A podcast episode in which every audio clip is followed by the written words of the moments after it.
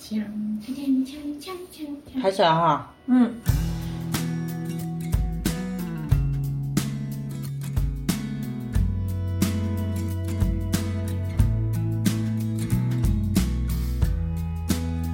Hello，各位听众小伙伴们，大家好，这里是三宅一生短节目，我是晨晨。我是尖尖，我是昭昭，嗯，今天呢，我们这个短节目是要来聊一聊最近我们看的一个新番，非常的新。今年四月的新番，是，的，嗯我叫还没做。看完，我可能只看了三两集。没有，你其实不止看了啊，多不集止啊，你看了大概有六七集了吧？吗真的没有啊我们逼迫你看了六七集了。啊我看动画的进度可能跟你差不多，但是我看完了漫画。然后今天是看的最多的，他是动画也补完了，漫画也补完了。都补到最新了。哎，我没说这个班叫什么名字啊？叫夏日重现。嗯，我来先介绍一下嘛，当时嘛是因为有 B 站引进，我就看了 B 站的那个小海报，啊看了一下它的画风，觉得哎呀。美轮美奂，对，非常夏天，非常清新。然后，呃，在堤岸边还站着几个人，内心以为是某一些夏日社团的青春故事。于是我就点开进去嗯看看，着就像是那种青春恋爱番的感觉，特别是名字也很清新然后对啊画风也很清新。嗯，结果观没想看之后到就觉得，嗯，气质好像不是我想的那样，但是非常抓人。没有，我觉得第一集开始他那个片头一出来就有点诡异的感觉。第一集他那个片头就处理的有点像那种机器进水之后，哎，就对，出现了那种就机器错乱咔哧咔哧，然后嗯涂有点那种马赛克的那种雪花屏的感觉。嗯嗯那我们就请简短介绍一下这个故事到底讲什么东西吧。嗯，那我是觉得我们这一期节目就是尽量做到不剧透，但是感觉难免的，难免也会也有哎无法些微的、会些微的避剧免透。会说一些基本设定。那如果是非常介意的话呢，就尽量先看完第一集啦。我自己是觉得，反正看完一定会觉得入股不亏的。嗯，那就我自己个人而言的话，我是觉得完全不知道设定的情况下去观看的话，体验感会更好。但是我觉得会有点看不懂，一开始会有点茫然。无所谓啊，茫然也是作品的一部分啊。哦，是，嗯嗯嗯，那我这边稍微说一下，他男主是叫做网代胜平，在七月二十二号的时候回到了自己离开两年的故乡和歌山市日都岛。嗯那他为的是要参加自己青梅竹马一个叫做小周朝的一位美丽的少女的葬葬礼，呃嗯，那由这一位小周朝的死亡的这个疑点所展开，男主和自己身边的人发现了，在这个夏日小岛上流传着当地特有的一个疾病，叫做影子病。那这个影子病就是说，患病的人身边会出现跟自己长得一模一样的人，那这个人就是影子嘛。好，那你一旦看到这个影子之后，本人就会莫名其妙的因为有一些意外啊就死亡。嗯，那所以男主跟他身边的小伙伴就与这个影子展开斗争，这个故事就由此开始。首先第一个，我们更新时间就是七月二十二。呃，对，然后第二个就是说，这个故事听起来并不是特别的有新意，嗯我觉得嗯嗯但是这边是要抛出一个设定啦，就是男主一旦死亡，就在这个斗争当中一旦死亡的话，他就可以进入这个时间循环，就是等于说这一局。有点像这重开局游戏重来的这个意思嘛，但是下一次循环开始的起点会比这一次的时间更延后，嗯也就是说，虽然他可以在跟反派斗智斗勇的过程中，可以不断的试错，但是他会无限的去接近他这个时间的临界点。对，这个就跟开端有点像嘛。它时间循环的循环的次数不是无限的，嗯嗯嗯，但是后面的走向不甚开端。最近好多都这种剧哦，你看这个我们大陆这边的拍的是开端嘛，嗯然后日本的这个夏日重建，我是觉得有点像啊，然后还有那个泰国的那个我还没看的那个分诊室，分诊处嗯，还没看，嗯据说也也有点类似，也是这时样，间循环吗？嗯，每一次都是以其中一个主角，死亡嗯，对，然后就开启新的一轮，有点像开端，要救全员才能阻止什么的，对，但是我一开始以为这个故事像开端，可是到后面它并不开端，它比开端要更复杂很多。那我们对剧情就不再过多的展开了，再展开下去就要剧透了。就我们也不知道怎么讲 了。对， 就不知道要怎么在无剧透的情况之下说，反正大家去看就是了。嗯嗯，那我们先来说一下动画优点吧，因为我们先接触的是动画。嗯，那我觉得这个动画的话，首先第一点就是制作精良，这就是给我的第一感觉。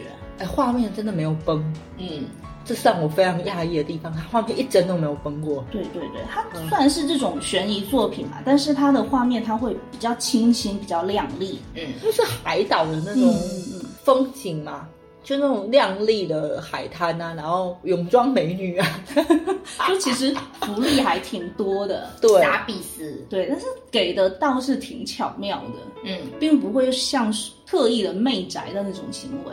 是是是，因为我觉得它本身它的定位就不是，应该更是偏大众向的，啊嗯嗯嗯不是宅可向。是它漫画里面会有一些给福利的镜头，但是这福利镜头不是随便给的，就是有线索，有的线索目的性 的给对，这才是聪明的呀。还挺厉害的，对，对，嗯而且它这个动画的镜头数比较多，比较少有那种静止的画面，哎对没有那种 PPT 的感觉。嗯嗯嗯，是哪一家公司做的呀？反倒是日剧感会比较重一点。那这家公司的话呢，是叫做 OLM，不会读，它不仅是有参与动画的制作啦，还有就有做一些 TV 的剧集跟电影，算是一个比较新的公司，尤跨其界的公司是吗？嗯，尤其是对于动画来讲，它制作的动画，二零一九年才上映，才开始有它第一部制作动画。那我看了一下它的这个简介嘛，它很多都是这种宝可梦啊，做这种妖怪手表这种比较偏幼幼向的作品哦。嗯嗯嗯。那去年的话，它有出一个。我觉得算大热吗？或者是说讨论度还蛮高的一个神作吧？嗯，呃，《乞巧计程车》哦，嗯嗯怪不得啊，怪不 得，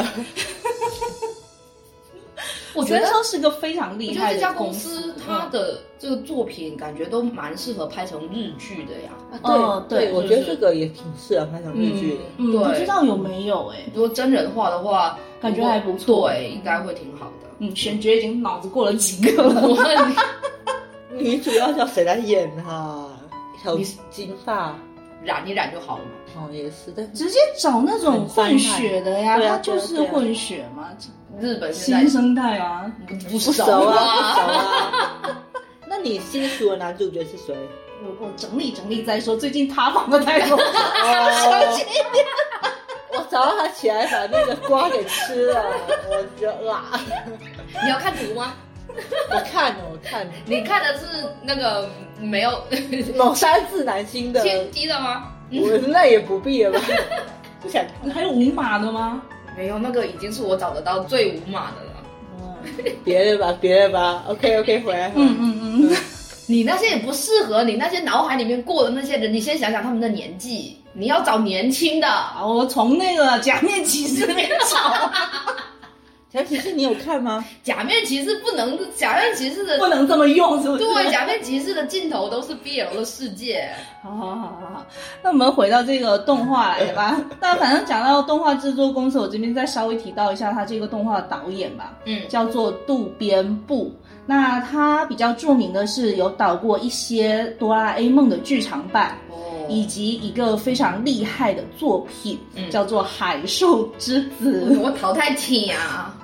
虽然我们看不很接懂近耶，但是我们大受震撼。就是艺术家的领域跟我们普通人是不在同一个 level 上面的。嗯，无论怎么样，画面是有挂保证的。嗯嗯嗯嗯，然后那种给人的那种冲击感，以及他整个把握的那种时间啊，那种画面啊，就对对对对，嗯那种比较形而上的感觉。嗯形而上。嗯，呃，那我们再回到这个动画制作上面来吧。我觉得它还有一点非常重要的，就是它人物表情非常生动，也就是说哎它的对演出非常好，嗯，人物的情绪的感染力是强的，尤其是主角团那几位吧。嗯呃，可以看出他们性格各自不嗯相同嘛。然后面对这个小周朝的这个死亡，嗯他们做出来的情绪反应都是不一样的。我觉得嗯还是很符合那人物的内心的。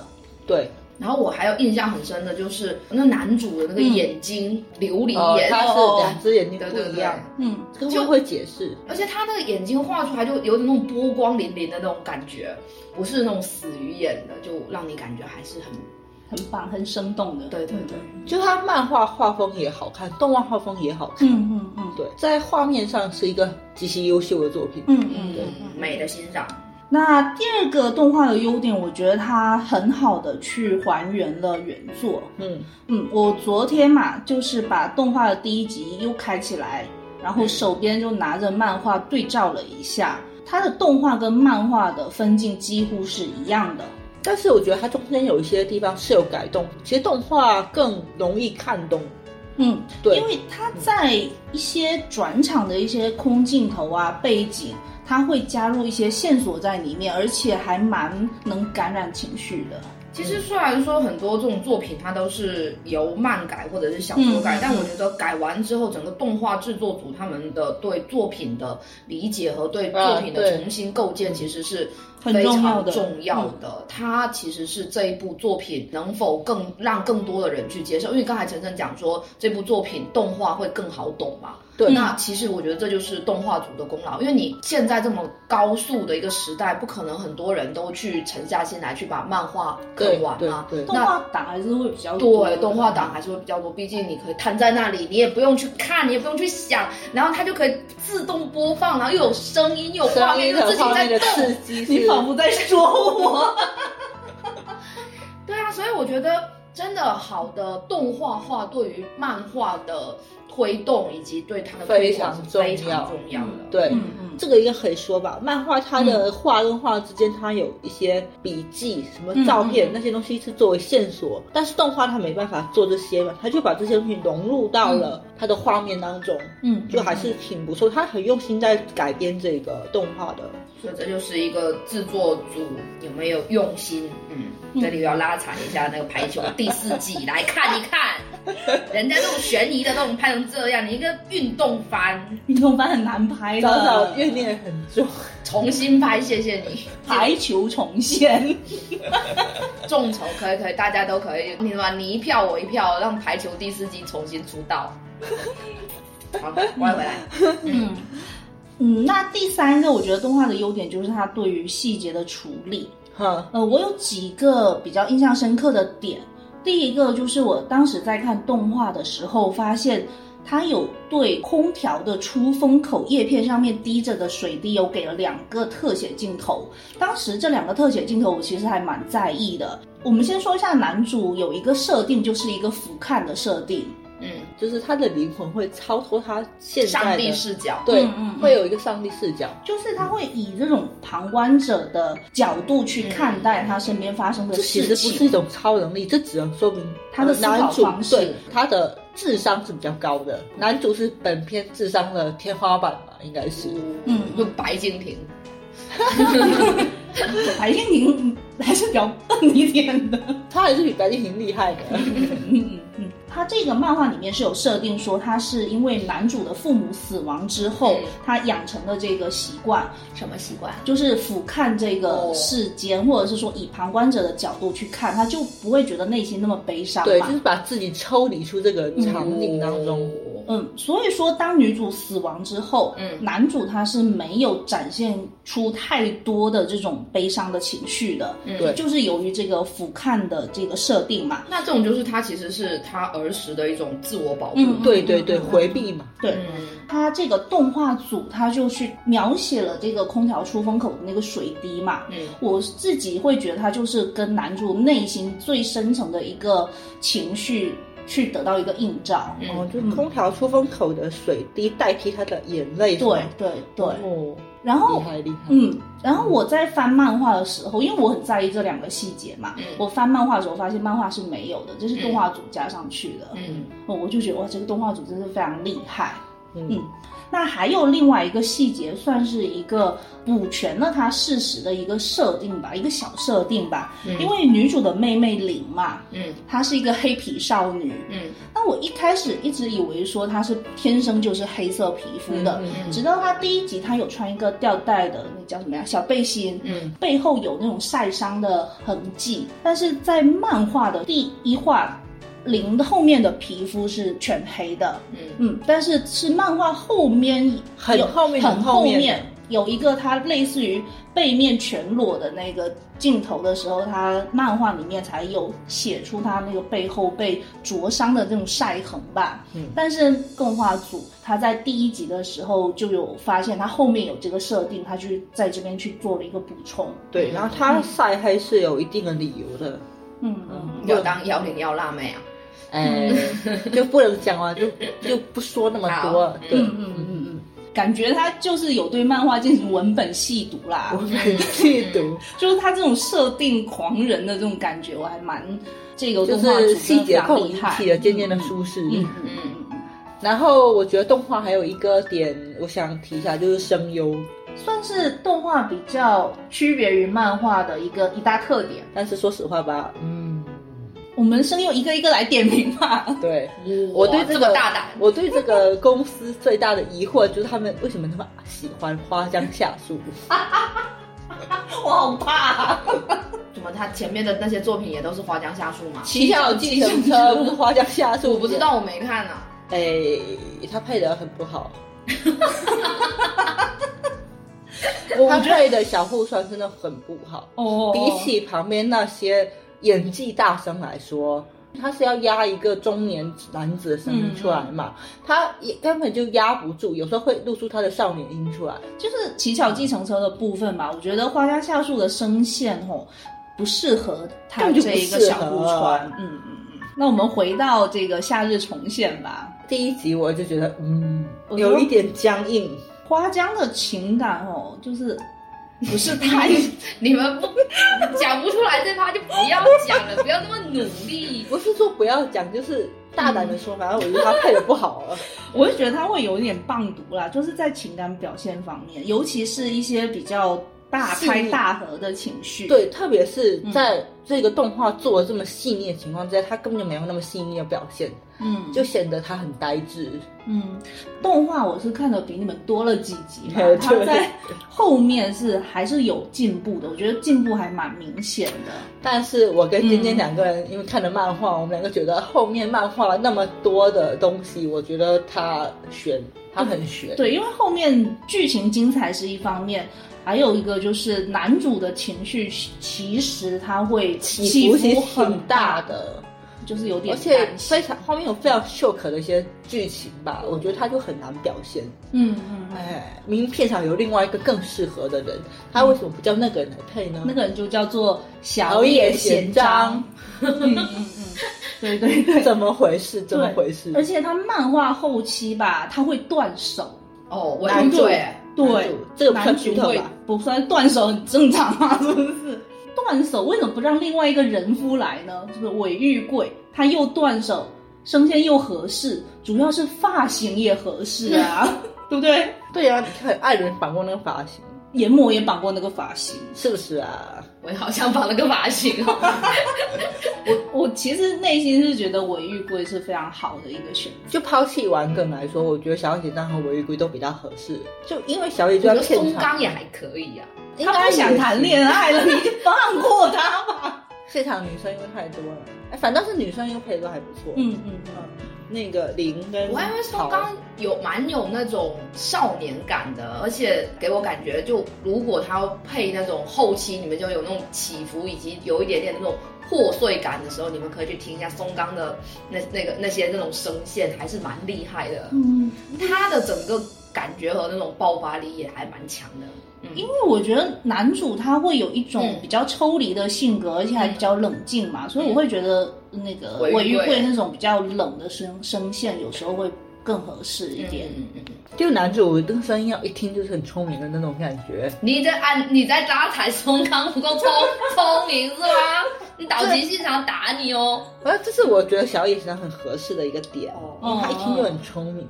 看可起他来那也边聪明配的，他在这个片里面配的是个傻不大聪菱明形的窗角，色对啊，就嗯，就然后挑战自我不行不了，得不怀疑你这不个能这样选角导子演。我们也是需要挑战不同的，不要每次都把它既定在那个框框里面，要挑战一下。 OK fine，嗯嗯然后女生又表现就很厉害了，里面有一个我觉得还蛮厉害，就是日日阳子姐姐，嗯嗯，她用了两条声线，嗯啊，这个不能剧透，反正就是她有两条声线就对了，也是很棒，配的很好，嗯，嗯，还有然后另外一个女声优也惊到我，叫做久野美笑，她在里面是配一个母亲的角色。嗯那她是一个红色和服的小女孩吧？嗯她的声音呢，应该后期也是要演绎两种不同的变化吧？对对嗯对对对，那这个九眼美笑，在我这边对她的印象就是三月的狮子里面的川本桃，有三妹梦梦，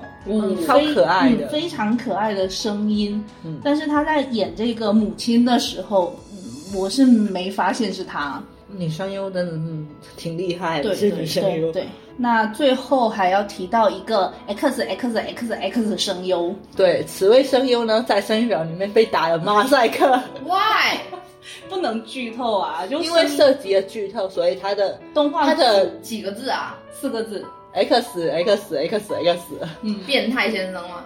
不是，哎、我看漫画的时候，后面的那个讨论都说这位为什么不让变态先生来演？哦然后所有的回答都是让变态先生来演就是剧透了。但是我觉得他现在让这一位四 X 先生来演的时候，他的声线虽然动画组经过了处理，嗯，马赛克也把他马赛克掉了，嗯可是熟悉他声线的人应该一听就出来是他了。我一听就出来是他了。但是我 BOSS 有另外一个人选是石田章，总而言之呢，就是 又是选角失败的一天。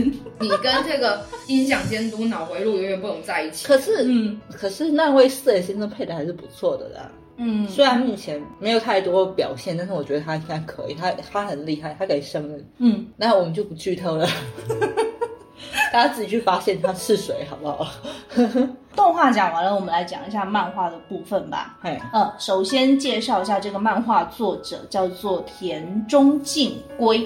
嗯，这部应该是在 Jump 上连载的，感觉是 Jump 加还是什么上面连连载载了好几，年啊啦、我记得是从一七年开始连载的。嗯嗯，这位田中老师呢，之前是有两部短篇的漫画，然后一部较为长篇吧。那较为长篇那篇是游戏改的，嗯，那他的两篇短篇漫画我看了一下，也是那种游戏感比较重的作品吧。可以看出来，作者他是个游戏宅，因为一般来讲，就是漫画部分就会有那种作者碎碎念嘛，嗯，就会讲说干了什么或者发现了什么。那这位田中老师的碎碎念，基本上就是我最近打了什么游戏。所以你看，它其实这个设定也有点像游戏啊。嗯一开始的时候不就有点像，一直重新来过，就有点像从零开始的 意思。嗯游戏是一个很重要的梗，在这个漫画里。对他们自己双方也都会说他们这种游戏感和这种不断重启吧。我这 我觉得这已经有点要剧透了，别再讲，别再讲。呃，那他漫画的优点，我是想了几个、啊，总结了几个。 第一个就是它的画面会比较清楚，哦，他的画，风太好看了，嗯，嗯嗯，而且整个很清楚，就是他整个动作分镜各方面都很清楚。分镜，非常干净我，觉得而我且我觉是得我要拉踩一下。咒术哎，你为什么知道我要拉踩咒术？一看就知道你要拉踩咒术啊。咒术是那种分镜根本不知道他们在干什么的那种，而且整个画面糊糊灰灰。然后那些咒术的动画组是怎么看懂那个他的动作整个画面？但是这位田中敬圭老师他的画面就非常清楚，他们每个动作是怎么从这里到那里做到这个程度都画得非常清楚，因为后面有动作戏嘛，还蛮多的。嗯嗯，而且它的动画分镜的那个格子真的是横平竖直的，嗯，嗯对，现在已经很少看到这样子的一个分隔方式。嗯，但是就是由于他这种不是太讨巧的分隔方式，却画出了非常流畅的分镜，所以说我觉得这位老师他的整个对画面的掌控度是非常厉害的。非常非常厉害。它有很多名场面，嗯，而且明长面它会有一种大叶或者大跨页大跨页也是非常震撼的。对，特别特别好画的。嗯，还有一点，我觉得是可能是对于我来讲吧，它里面会有一些恐怖的画面，嗯但是这些恐怖画面是可怕，但是不恶心。你在打踩谁？九九啦，就是他伊藤老师爬出来了。他表现恐怖氛围的方方法是用心理压迫， 嗯不是用不是画面那的种冲击，嗯嗯嗯嗯，对这一点对我来讲那这个非就很厉害常厉害。嗯非常高明。那也对于你来讲也比较好接受。哦嗯，对啊，但其中有一段有一个人说：“有你在身边，我就不怕了。”底下的评论都是：“但是我们怕呀。好可爱 啊！对啊，他那个氛围真的营造非常好嗯，嗯因为我是看了两天。我不是因为时间紧迫，我是因为真的停不下来，所以嗯我看到那个有一段很恐怖，我已经大半夜，已经半夜一点多了，你可以边嚼炫迈口香糖边看，我在一边瑟瑟发抖，一边在那里看这个，”听个爱哭。 对啊，然后这就是害怕人类又我跟看你得讲很开我跟你心。讲，你这种如果是在鬼片里面，你们两个就是第一个死的。我跟你讲，嗯就害怕还要去，害怕就不要去了，就会回来。嗯嗯嗯，好，那我们再讲一个它非常大的一个优点，就是人物塑造啊，非常有魅力。先从主角那边讲吧，哎，嗯，主角就是聪明、勇敢、沉着冷静，嗯，对，而且他那种聪明勇敢是属于不会让你觉得很装的那种，有对，你会很佩服他。就很有克里斯马斯是吗？呃，非常有。哦，对，有一个梗可以讲吗？可以什么 啊？你先讲再说。 它里面有一段那个男配角问男主角说：“你是不是在夏威夷学过开枪就男是主柯南吗？对啊，夏威夷技术学校，？” 夏威夷培训学校。对，校长是工藤优作，工藤优作是老师，客座教授，有故意埋的梗是吗？不知道啊，那个我觉得是有点故意的吧应？该是吐槽吧。应该是吧？就警钟老师一定是宅人嘛、真的很好笑。就明明很紧张，然后看到那一格的时候就觉得，嗯，嗯反正都讲到配角了嘛，嗯那我觉得配角也是各个头脑算是清楚的，嗯，就是傻，然后愿意被别人领导是吗？他没有拉胯的人，嗯，就那个看起来有点好呆 的那个窗，窗也没有拉后腿啊、没有，就是看看起来就不聪明他啊。不聪明，他他就是对啊嗯不是不聪，他只是普通人而嗯已，你们对于普通人是有什么误解？在目前为止，我看到出来的这些角色当中，我认为他的智商应该是排在最后一名的。嗯，看起来就不聪明，但是不聪明的人，你就要愿意服从就。要相信，哦对啊对对对，你就无条件，就人家叫你干嘛你就干嘛，你就不要问了，这样你才能活下来。啊、他的确是这么做的吧？嗯对啊，嗯，所所以以我也这么做啊。所以还是挺好的，对。而且他每一个人他都有他自己的心理历程吧，或者对是他背后的一段故事，嗯，但他没有用很大段的回忆杀，嗯或者是用对话来表现，他都是用一些很巧妙的方式来表现。就是你看完不知不觉就是知道他过去的经历是什么样子了。回忆国区。嗯哼哼哼哼哼哼。好， OK，当然啦，嗯，还有再讲讲反派吧。啊反派最重要一点就是他没有降智，就是反派到后面有一个点是让呃主角团很崩溃的，就是会让我们觉得他们的一次次循环当中，它的难度在不停的升级。嗯，是因为这个反派造就的嘛？对，嗯嗯呃，呃，不能再讲了。好，这样就好对呃，了。对，就是很厉害。然后到后面我也觉得很绝望，循环到后面会让我觉得主角真的已经无计可施了，无解了。嗯我好无解哦。嗯，那就只能置之死地而后生。嗯，就是后面田中老师在俯瞰我们呐、对啊， 你们这些嗯，你们这些愚蠢的 人类，愚 OK，蠢的读者，你们愚蠢的读者， 你们以为你们在俯瞰漫画吗？不，你以为你已经站在了最高层，其实他站的比你们更高。 对，打所以得这起个点来是我之前的时间循环作品里面比较少遇到的这种情况。嗯，因为时间循环就是在试错嘛，就对渐渐的会向主角这一方靠拢，但是他在主角在试错的过程中，没想到，嗯呃，就是会有更高级的东西出现。嗯，好可怕！就是说，这个漫画展开是完全超乎我的预期的，那这而不是且很好吗？对展开了很多次都是超乎我的预期的。嗯嗯那我这边再补充一个点吧，嗯就是他无论是正派或者是反派，他中间不会突然间冒出一个人物去平衡战斗力。嗯，我觉得这点做得非常好，他没有开挂、啊，对对对对，没错。并不是说，哎，我这边好像，哎，这边快不行了，我赶紧再画，重新画一个人出来，他都没有。就是他的剧情也是非常紧凑，而且田中老师自己也有讲了，他是在全部构思完才画的。啊，好厉害哦！，对，所以说他的这些出场人物才会去做他应该做的事情。我我要佩服这种大纲就大完，嗯嗯然后按照大纲搞完的人。它里面是有说，本来是预计是十卷画完，嗯，但是后来他说人物自己动起来了，就拖了十三卷。我觉得到后面还是有一点太赶，就对是我觉得对他如果弄到十五卷可能会好一点，但是也还好啦。嗯现在这个情况也不错。虽然今天不让我讲这句话，但是我可以讲一下这句话，就是什么呀？？他的结局是我非常可以接受，而且是我认为是一个比较不错的结局。好，就这样。哦，这句话我是让你讲的。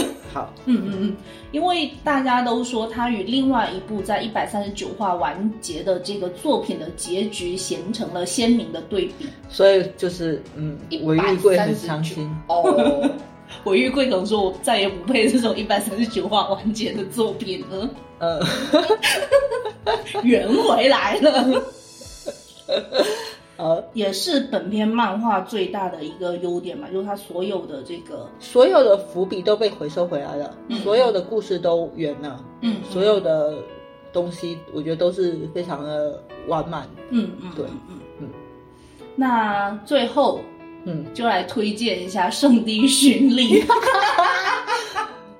没想到吧？ 没想到，嗯，在漫画连载的时候，老师有说过，他这一篇取材，呃，主要有三个点啊。第一个就是他自己的这个和歌山，他是这里的人吗？诶，我不知道他是不是这里的人，但是主角们是这里的人嘛。嗯嗯，它主要海岛的这个风情是取自于这个和歌山的有之岛，朋友的友。哦，有知道，那这个有之岛，它是一个无人岛，我感觉像是有点被遗弃的这种岛屿的感觉，但是它现在已经是一个旅游地吧，就是有挺多人去旅游的，甚至我看了一下 B 站，还有一些人去真的进行了圣地巡礼。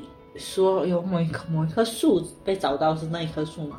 对，主角团团之一的人物，倒挂的树，它不是横的那个树枝嘛？那个树枝真的是九十度横过来，而且非常粗壮，一模一样。对，一模一样。嗯，但是由于这个有知岛是无人岛嘛，那我们的这个叫日都岛的这个地方，它是一个小镇吧？小镇，对，所以说里面的一些居民民居的一些细节，它是在这个叫做加泰的这个地方。那加泰它是一个港口城市，我们如果要去有知岛，好像是就是要在加泰这边坐渡轮过去的。哦嗯，所以是一个区域嘛。嗯，嗯那还有一些是参考了在濑户内海的楠木岛。那这个岛之前也是想去的，为什么呀？因为它有那个濑户内海的艺术季嘛。哦当时就还蛮想，嗯，某一年艺术季的时候去进行这种跳岛旅行的。嗯，嗯，嗯，这也不知道有朝一日，有朝一 日。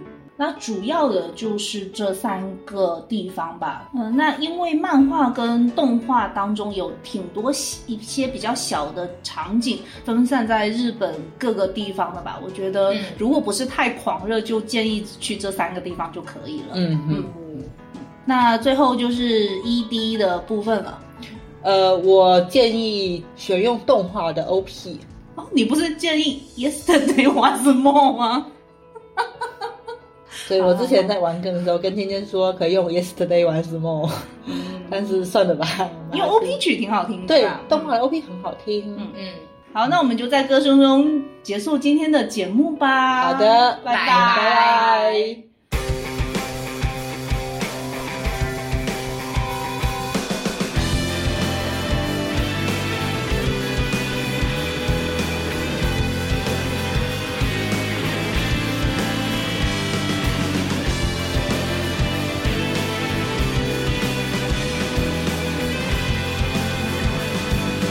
戦艦の艦に沿って僕は行くきっと知っていた運命の渦の中もう海へ行ったまま帰ってこないや猫の歌声と潮騒の記憶守らせてくれよ一度くらい一度くらい奪えない奪えないまたはっきりと命をバイバイ待ってお願い意味がない君がいないとそんな夏だけが残っていく君がね悲しみは叩き割るたび増えてく私は新平が好き好きな人の味方でなんか文句あんのか千点の勘によって彼女は行くそっと切っていた運命の筒の中 Oh 風に乗って消えるメロディーと砂のビート緑が目の僕は走れない意味がない君がいないとそんな夏ばかり過ぎていく君がね優しさに出会うたびだけは伸びてしまう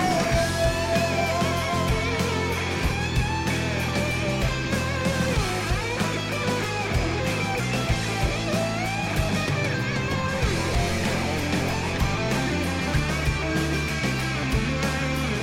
抗いながら、流れながら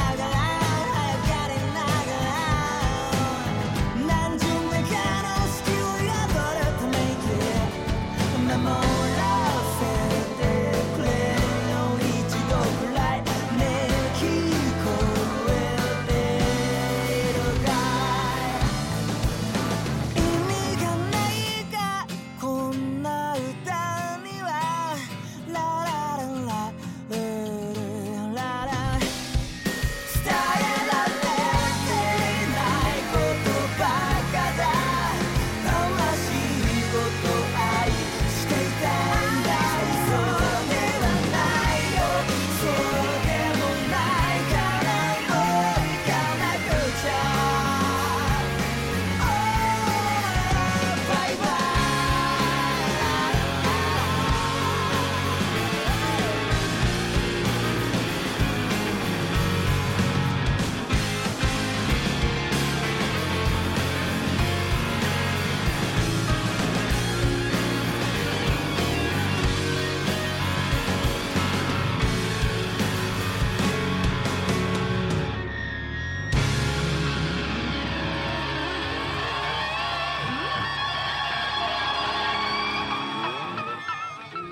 哦，反反派派话多吗？画 还行吧，那反派属于话多，这不呃，挺多 的吧？你你看声优就知道了。我看声优就知道。哇，莫非是嗯，这里可以逼掉吗？卡米莎吗？不是不 嗯不是不是啊吗？哎，康密上呃不看，我觉得还是石田章他比们较好合像不适。是很合适，哦石田章比较合我适，们可真以加减的掉。啊，不要了。也是，我觉得也是一个你挺熟悉的人的，话很多很多的。话非常非常多。谁呀、后四个字吗？哎呀，不要再讲了，不要再讲了。彩蛋有了。